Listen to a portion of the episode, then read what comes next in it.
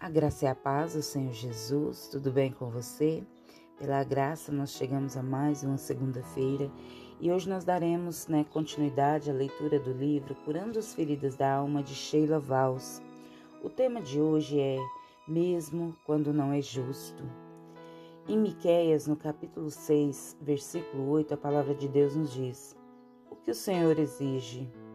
Pratique a justiça, ame a fidelidade e ande humildemente com seu Deus. Glória a Deus. Quando crianças, tendemos a ter um senso de justiça altamente desenvolvido. Não é justo o garoto ao lado receber um pedaço maior de bolo de aniversário do que nós. A primeira reação ao nosso competidor que nos derrotou no jogo, no jogo de pique-pega é: ele trapaceou. Sentimos que de alguma forma não é justo que um brutamontes possa nos obrigar a lhe dar o dinheiro do nosso lanche quando ele tem o seu. Desde cedo aprendemos que a vida não é perfeitamente justa. Esse conhecimento aumenta ainda mais na medida em que amadurecemos e as evidências que podemos citar se tornam mais sérias.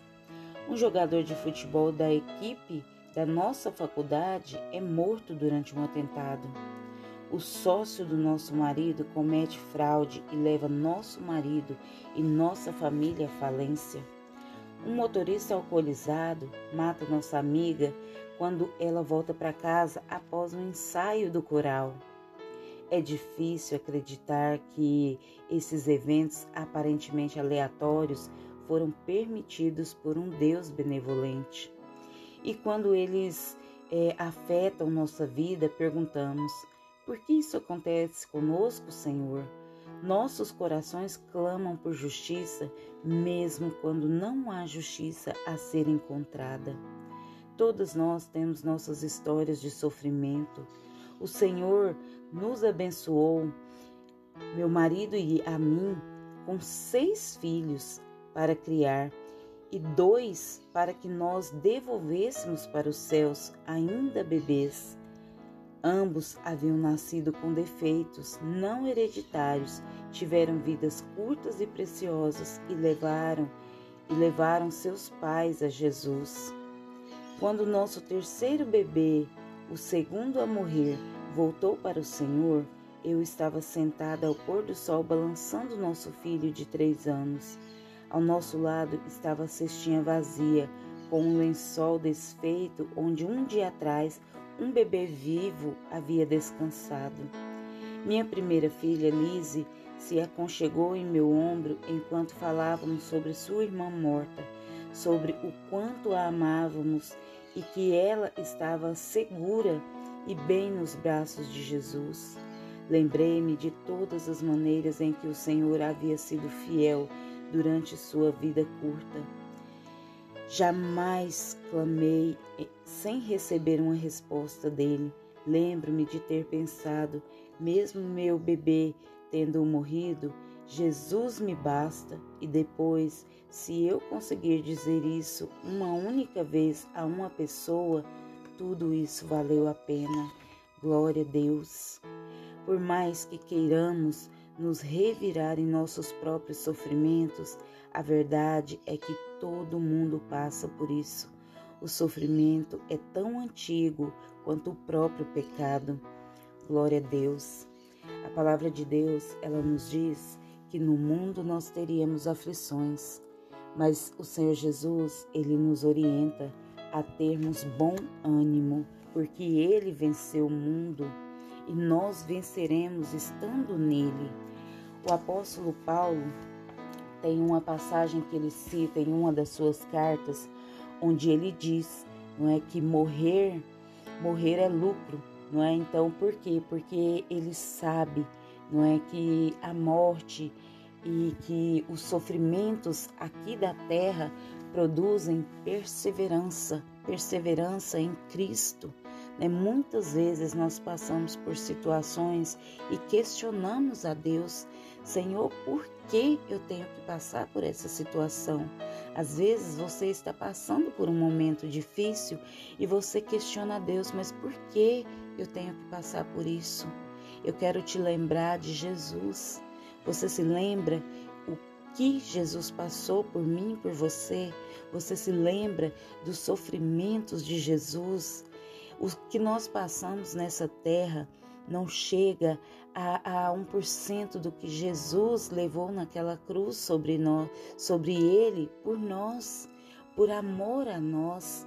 Quando nós estamos passando por dificuldades, quando nós estamos passando por momentos de dor e de sofrimento, devemos elevar os nossos olhos aos montes e olhar para lá e assim como diz o salmista, sabe, clamar ao Senhor, porque é de lá que vem o nosso socorro.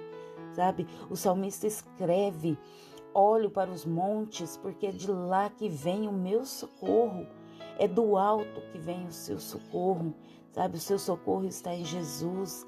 Ele levou sobre ele as nossas dores, as nossas enfermidades, os nossos pecados.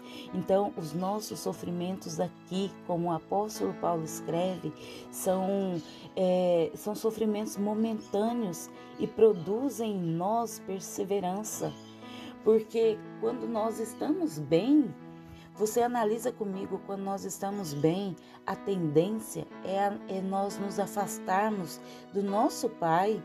Nós não oramos, nós não elevamos o nosso pensamento a Ele, não agradecemos a Ele por aqueles momentos, sabe? E nós nos apegamos às coisas do mundo. Quando tudo está bem, nós só olhamos para as coisas do mundo. Aí, quando as coisas começam a ir mal, aí nós nos voltamos para Deus para poder buscar socorro, porque sabemos que é dele que vem o nosso socorro. Então, por vezes nas nossas vidas, Deus permite certas situações para dar uma sacudida na nossa vida, para que nós olhemos para o alto e lembremos que nós somos dependentes dele, que nós precisamos dele e que nós devemos estar sempre diante dele, sabe? Mesmo nos momentos bons ou ruins, nós devemos estar na presença dele. E nós, como seres humanos falhos que somos, temos a tendência de que quando as coisas é, estão indo bem, nós deixemos Deus de lado, nós deixemos Jesus de lado. Amada, eu quero te lembrar que Jesus, ele te ama, né, de uma forma tão tão maravilhosa, de uma forma tão particular, de uma forma tão é, é tão sem explicação, que ele deu a vida dele pela sua. Esse é um amor incondicional. Sabe, você não ama Jesus hoje pelo que ele faz na sua vida, pelas bênçãos que ele derrama sobre a sua vida. Você não ama Jesus hoje porque Jesus abriu uma porta de emprego para você, porque ele abriu a sua madre e você pode gerar um filho. Não. Você ama ele porque há mais de dois mil anos atrás ele te amou primeiro. Ele se entregou numa cruz por você, para que você hoje pudesse dizer a Ele que o ama, para que você hoje pudesse externar a sua, a sua gratidão a Ele por poder estar aqui. Às vezes você olha assim, ah, é muito fácil você falar, você não está passando pelo que eu estou passando, você não está passando é, por esse momento de, de dor que eu estou passando, de desemprego, de solidão. Eu quero te lembrar que todas nós temos os nossos momentos difíceis. Você tem o seu, eu tenho os meus. Todos nós passamos por alguma adversidade nessa vida, mas o diferencial é o que você faz dele. Você vai, vai pegar os seus sofrimentos e vai ser aquela pessoa que é a vítima do mundo, que só só pensa nos seus problemas, que só reflete sobre as suas dores, que com todo mundo que você vai conversar, você só sabe dizer que está difícil, que isso, que aquilo, ou você vai olhar para Deus e falar: Senhor, tá difícil, tá doendo, mas eu sei que vai passar. Eu sei porque o Senhor está comigo. Então, tudo depende da sua atitude perante ao problema que você está vivendo. como você olha para ele, porque quanto mais você focar no seu problema, maior ele se tornará. Ele se tornará um gigante que você carrega.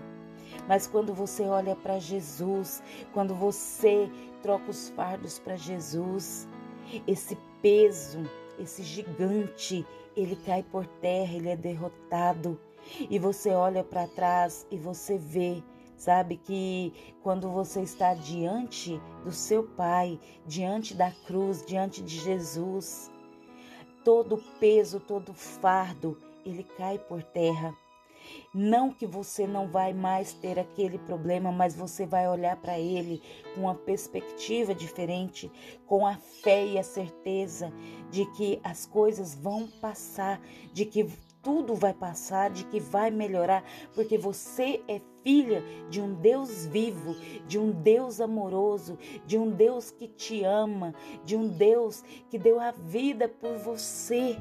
E se ele deu a vida por você, não há problema que ele não possa resolver, desde que você confie nele, desde que você entregue para ele, desde que você tire tempo para dizer para ele tudo o que você está passando e pedir a ele que te ajude a, a retirar esses fardos das suas costas.